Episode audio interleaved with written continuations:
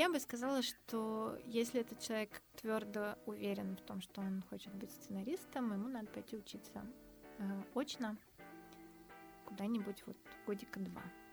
Э, есть много мест, если это русский человек русскоязычный, то вот он может приехать в Москву и поучиться в Московской школе кино. Я не устану ее рекламировать, потому что она, на мой взгляд, сейчас э, лучше всего дает именно практическое сценарное образование, востребованное вот прямо сейчас в индустрии. Э, я вот буквально сейчас, сегодня поеду туда читать курс про сериалы, да.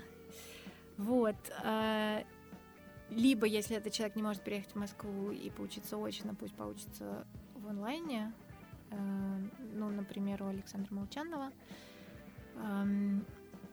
Потому что там, короче, курсы, но там они довольно интенсивные, и э, это в любом случае вещь, которая позволяет тебе попробовать писать и понять вообще, ну, это твой образ мыслей или нет.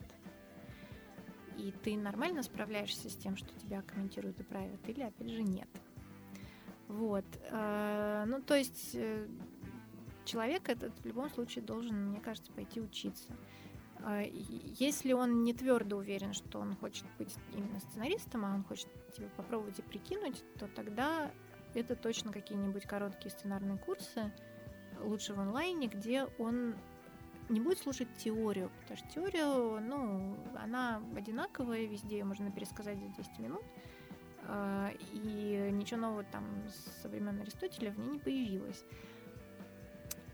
Обучение сценаристике состоит в том, что человек пишет, а его правят. И ему дают комментарии на то, что он написал. И все. И вот, вот это нужно где-то взять. Если э, человек не уверен в том, что он хочет этим заниматься, это можно там взять покороче в онлайне, потратив на это там несколько месяцев своей жизни и посмотрев, заходит или нет.